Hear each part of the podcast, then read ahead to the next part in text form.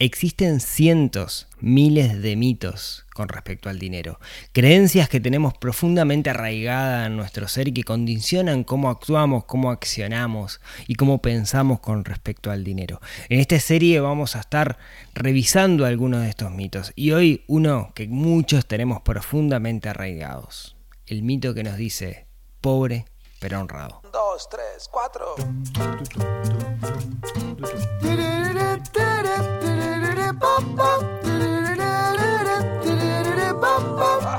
Neurona financiera,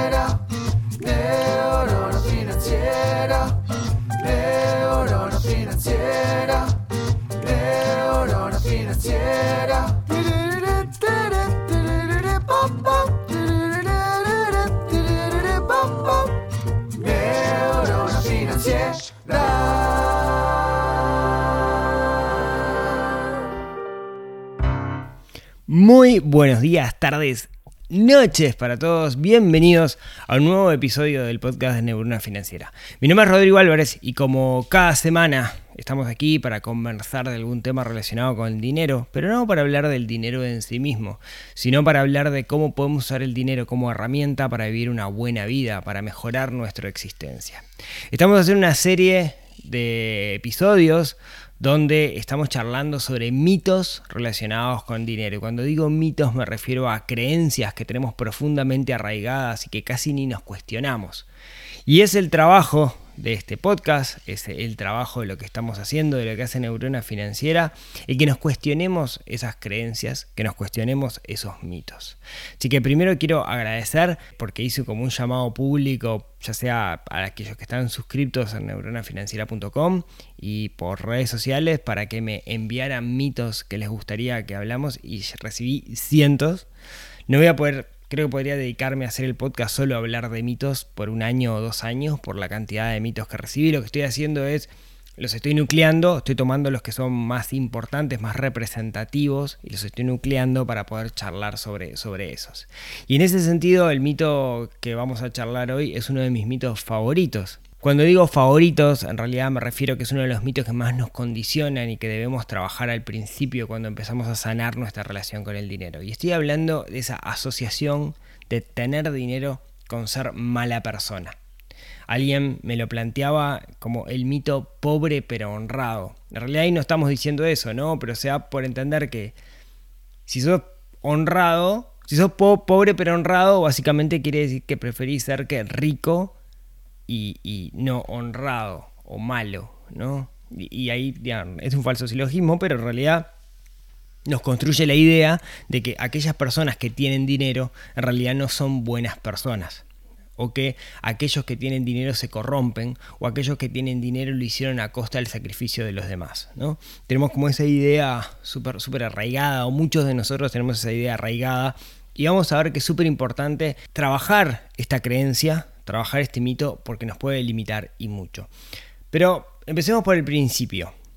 ¿De dónde viene el origen de este mito? Bueno, creo que está súper arraigado en un conjunto de creencias dentro de la humanidad este, este mito. De hecho, si tomamos la Biblia, y, no desde un punto de vista religioso, sino tomamos la Biblia como un libro en el cual se fundamenta un conjunto de valores para el mundo occidental, o sea, un libro que define lo que está bien y lo que está mal de cierta manera.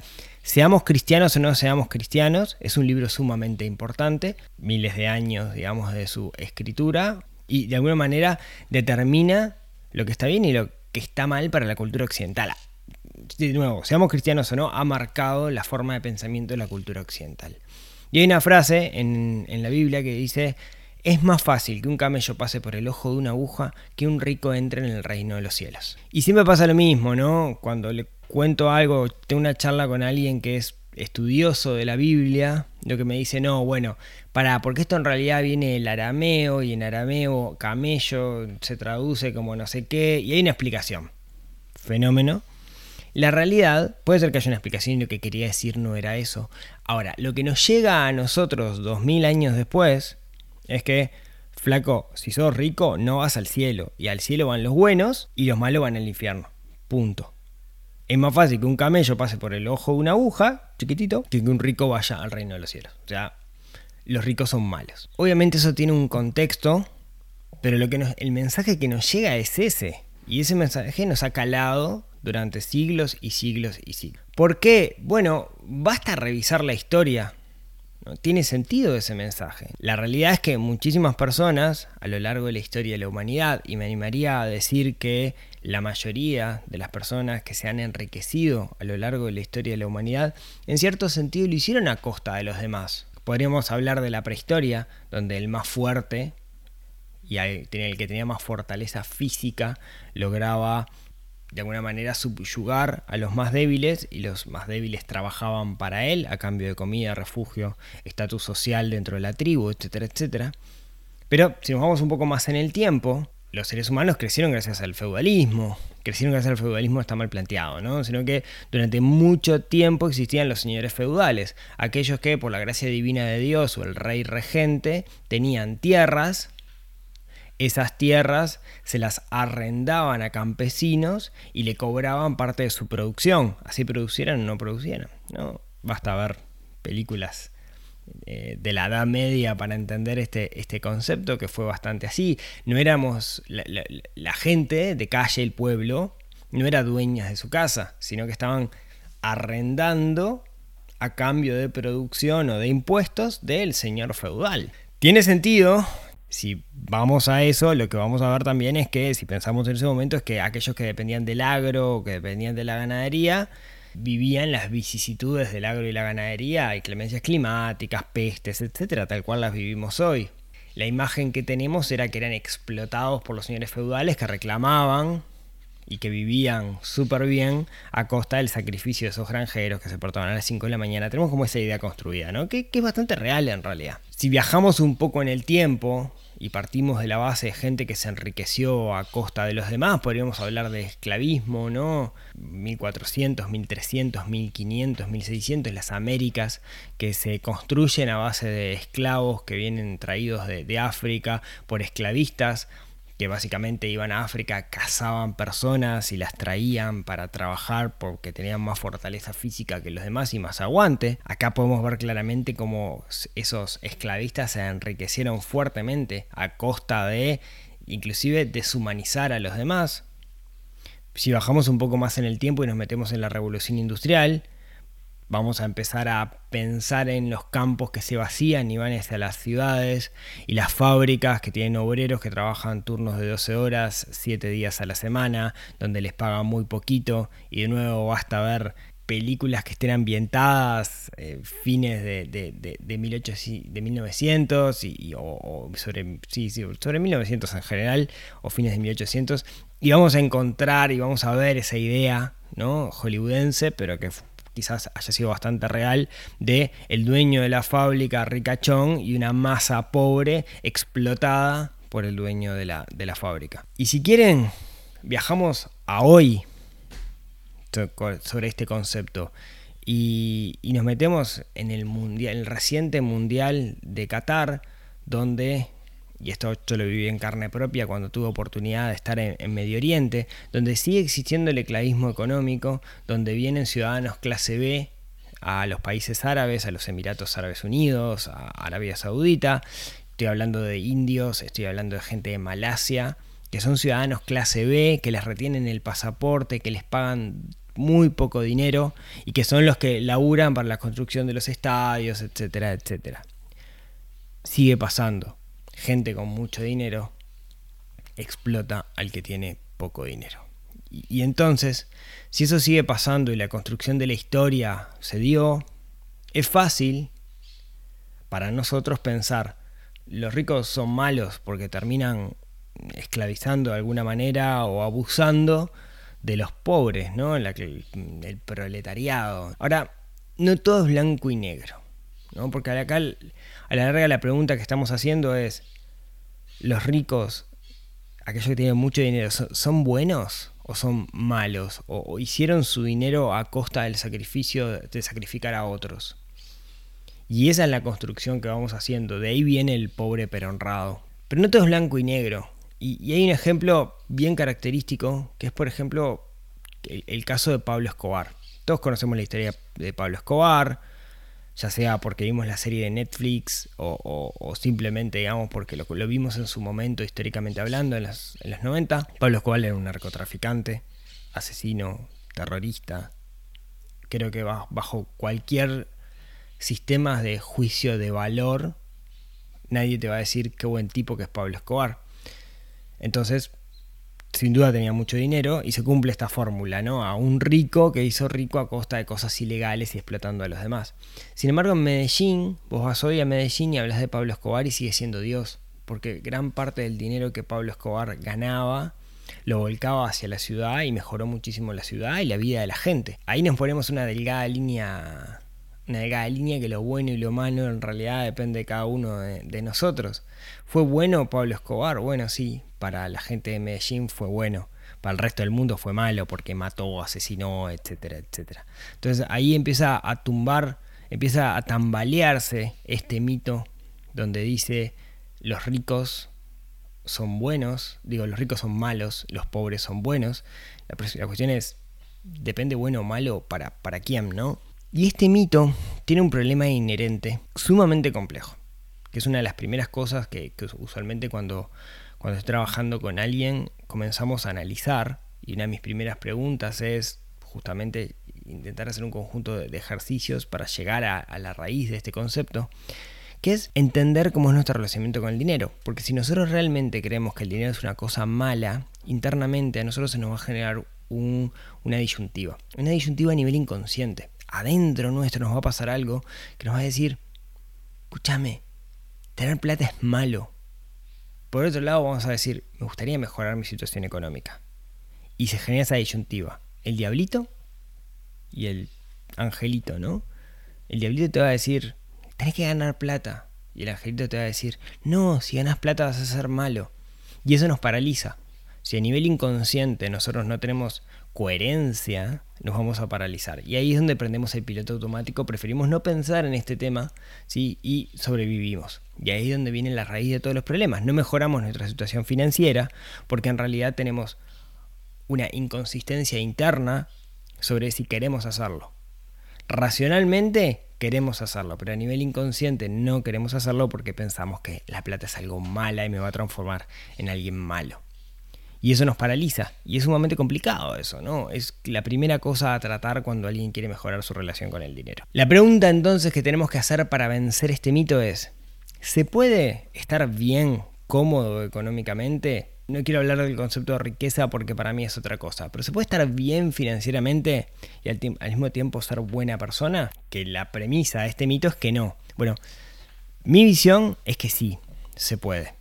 Pero hay peros. Pensemos esto. Si nosotros como seres humanos tenemos un cometido que es servir a los demás, ayudar al resto de las personas, cuanto más dinero tengamos, mejor vamos a poder hacerlo. Entonces, si yo encontré eh, mi vocación y mi vocación está relacionada con servir a los demás, cuanto más dinero gane yo, mejor voy a poder servir porque voy a poder dedicar más tiempo, reducir de alguna manera costos en, cosas que yo no aporto valor y, enfocarme en aquello en que yo soy valioso.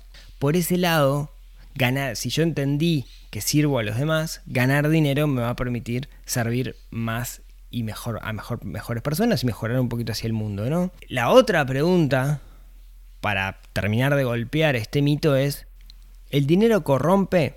Porque capaz que vos estás pensando, ta, fenómeno, yo quiero ganar plata, ta, el dinero no es malo, pero ¿qué pasa cuando empiezo a ganar, ganar, ganar, ganar? ¿No entro en una rosca y al final del día me termino transformando yo en una mala persona porque el dinero va influyendo en mí? ¿No será que el dinero es neutro, no es ni bueno ni malo, pero que en realidad tiene un factor eh, amplificador sobre lo que yo tengo adentro. Capaz que yo soy una buena persona y recibo dinero, me transformo en una buena persona. Y soy una mala persona y recibo dinero, me transformo en una más mala persona. Pero puede pasar al revés. Si soy una buena persona y recibo dinero, ¿eso me puede corromper y transformarme en una mala persona? ¿Será que el dinero en realidad es un agente que corrompe a los seres humanos? Y es re interesante esa, esa pregunta, ¿no? Es un tema sumamente complejo. Mi visión, después de muchos años de estudio del tema. Para mí, cuando una persona mejora su situación económica y empieza a ganar más dinero, eso no necesariamente nos transforma en una mala persona o nos hace hacer cosas malas, pero eso depende. Depende de qué tan firme estemos internamente, depende de qué tanto conozcamos nuestros valores, depende de qué tanto sepamos quiénes somos y hacia dónde vamos. ¿Qué le pasa a muchísimas personas? No lo tienen eso claro. Como no lo tienen claro, entran en la espiral de consumo. Ganan más, gastan más. Necesitan ganar más para seguir gastando más. Y cuando te quieres acordar, viven comprando pelotudeces, entra en una espiral de consumo, entra en una espiral de comparaciones con respecto a otras personas de mismo o mayor estatus económico, entra el, el, ciclo de consumo, ciclo de consumo, ciclo de consumo, entran en esa, espiral y eso sí te puede terminar corrompiendo a las personas. ¿Por qué Madoff, que era multimillonario, estafó? Porque estaba en la espiral de consumo, porque nunca se preguntó dónde, dónde estaba él. Entonces, creo que la clave, si nosotros no queremos que el dinero sea un agente que corrompa, es primero y más importante y súper importante cimentar nuestros valores, entender cuáles son nuestros valores, repasarlos, revisarlos, saber en torno a qué gira nuestra vida y luego usar el dinero como herramienta para eso. Cuando tenemos eso claro, no entramos en la espiral de consumo. No entramos a gastar más, no nos compramos cosas que realmente no necesitamos o no van a mejorar drásticamente nuestra vida. Llega un momento, llega un límite en el cual más dinero no nos va a hacer más felices. Y ahí está la clave. Entonces la clave para que el dinero no sea un agente que nos corrompa no es otra cosa que conocernos a nosotros mismos, tener firme nuestros valores y hacer un trabajo de perfeccionamiento personal, íntimo, como, como individuos de introspección. Suena muy filosófico y lo es de hecho, pero yo creo que a este mundo le hace falta un poco de filosofía. Le hace falta apagar un poco las pantallas y mirar hacia adentro, cosa que es tan complicada en estos días. La pregunta que surge ahora, ¿no? Es, ok, pero el dinero, ¿nos puede dar felicidad? ¿El dinero puede comprar la felicidad? Aquello de, el dinero no compra la felicidad, pero ¿cómo ayuda? Bueno, y es un tema a charlar. Pero no lo vamos a hablar hoy, sino que lo vamos a hablar la semana que viene, en el próximo mito que sobre el dinero que estamos hablando en este podcast de Neurona Financiera. Muchas gracias por escucharme hasta acá. Como siempre, quedo súper atentos a sus comentarios, eh, ya sea por redes sociales, en arroba neurona financiera, que es mi única cuenta. Vieron que ya me tiene repaspado esto, pero cada tanto aparecen cuentas en Instagram que le sacan alguna letra o algo por el estilo y entran a mandar mensajes a los seguidores de Neurona Financiera diciéndole, hola, soy Rodrigo, tengo el super negocio con criptos. Cualquiera que me siga sabe que no soy yo, digamos. Así que simplemente cuando le hagan eso, denuncien la cuenta. Por otro lado, muchísimas gracias a todos aquellos... Ah, perdón, también los que me mandaron mail pidiéndome algunos mitos. Muchas gracias. De nuevo recibí Quería pedirles un favorcito, ya que estamos. Eh, como siempre, ustedes saben que mi objetivo es llegar a muchas personas con este mensaje. En ese sentido, si me agregan en su biblioteca de Spotify y me califican, eso es, me ponen estrellitas, eso ayuda a que el algoritmo le muestre esto a más personas. De la misma forma, si ustedes en Apple Podcast ponen una reseña o estrellitas, también me ayudan. Y algo que les quiero pedir específicamente es, tengo un canal de YouTube en el cual subo videos, en particular subo estos videos, videos del podcast hechos videos, que es algo que me lleva como bastante trabajo. Creo que hay un público que, también le, quiero llegar, así que les quiero pedir un favor. Si, tienen tiempo y pueden entrar a YouTube, buscan Neurona Financiera o en el link que está abajo en la descripción. Y mm, si pueden agregar, eh, suscribirse al, al, canal, eh, simplemente eso para alimentar un poco el algoritmo y llegar a más personas. Me den un favor enorme si hacen, si hacen eso. ¿sí? Muchísimas gracias por escucharme hasta acá. Y como siempre, si tienen ganas, nos vemos, nos hablamos, nos escuchamos el próximo miércoles con otro mito relacionado al dinero. En este caso, ya se los adelanto, vamos a hablar si el dinero compra la felicidad, que tengo un montón de cosas para charlar ahí. Hasta la semana que viene, nos vemos. Chau, chau.